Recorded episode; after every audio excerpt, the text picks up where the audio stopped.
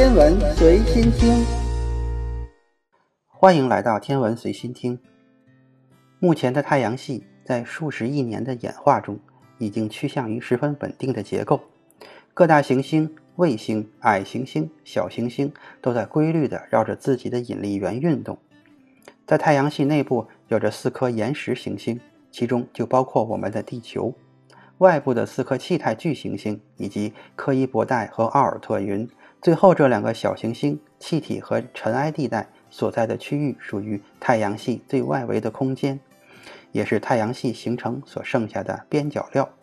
其中包含着太阳系早期物质成分和形成过程中的大量信息。但由于距离我们十分遥远，而且其中的小行星也很少能够进入内太阳系。而且进入内太阳系的小行星，一般绕太阳运行的周期都在数万年的时间，所以我们是无法对其进行研究的。但是值得庆幸的是，除了在太阳系外围存在原始的小行星以外，在火星和木星之间，也就是内太阳系和外太阳系的分界线之间，也存在着大量的密集的冰冻天体，我们称为小行星带。分布范围在二点一七到三点六四天文单位之间，估计其中也包含了大约五十万颗小行星。目前已经被发现而且被编号的小行星就高达十二万零四百三十七颗。不过，小行星带中天体的总数只是一个粗略的估计，并没有一个准确的数字，因为小行星带中的天体最大的是矮行星谷神星，直径在九百五十千米左右。还包含了智神星、妊神星以及灶神星这样直径在四百千米左右的天体。那么小的天体可以小到像一块石头，也可以小到是一颗尘埃。在我们的印象中，小行星带是物质非常稠密的区域，这是因为我们看到了大多数关于太阳系的模拟照片。其实，真实的小行星带相对于广阔的宇宙空间来说，物质分布的相当稀薄。因为人类之前发射的一些深空探测器都已经毫发无损地穿过了小行星带，那么接下来的问题是，在太阳系的各个轨道上都形成了行星，为什么小行星带还是一片混乱原始的状态呢？为什么没有在引力的作用下凝聚成天体呢？这要从太阳系的形成说起。太阳系诞生于一片近似椭圆形的气体云。球状奥尔特云就是最直接的证据。现今的宇宙形成恒星的气体云团，在宇宙的星系中大量的存在。目前，我们的银河系悬臂上也正在经历形成恒星的过程。这个过程是这样的：三维椭球状的气体云通过引力的作用，首先会在一个维度上坍缩成扁平状的圆形星盘。而在圆形星盘中，那些密度稍微大的区域会开始成长，并持续不断的吸积物质。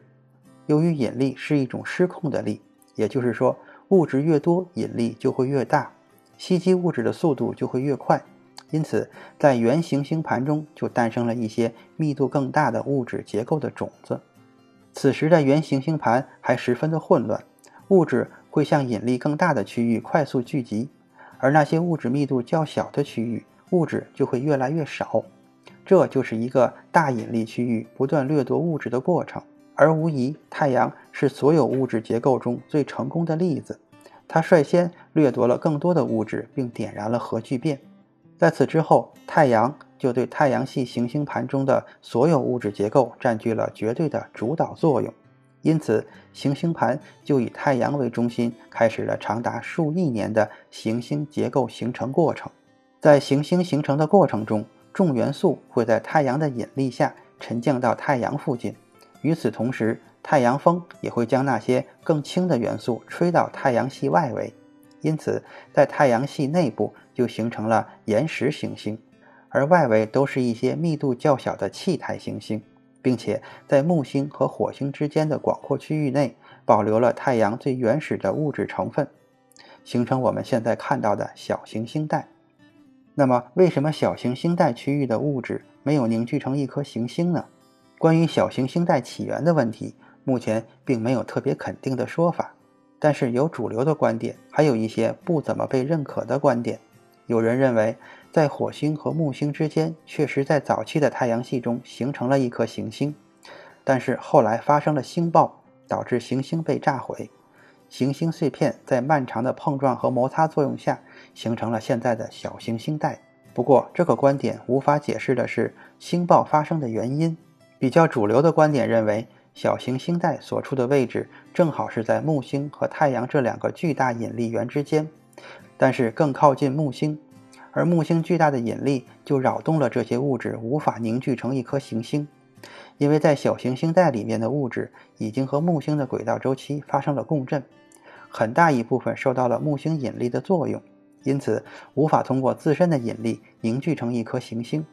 就一直保持了原始的模样，跟随木星的轨道一起围绕着太阳运行。那么未来有可能会形成新的行星吗？前面已经说过了。目前的太阳系已经处在了非常稳定的阶段，各方引力作用都已经相互平衡。只有当一颗天体突然闯出太阳系，打破现在平衡状态，太阳系的结构才会发生改变。虽然说小行星带不会再形成任何的行星，但小行星带里的物质数量却一直在发生着改变。早期小行星带里的物质总量应该跟地球的总量差不多，但是经过漫长的时间。在木星引力的射动下，时不时就会有一颗小行星被紧绷的引力弹射出去，成为内太阳系中的一颗彗星。其实，在宇宙中对地球最具威胁力的小行星，正是来自于小行星带。所以，我们对小行星带的观测和研究，不仅可以让我们了解太阳系的过去，甚至了解地球上生命的起源过程，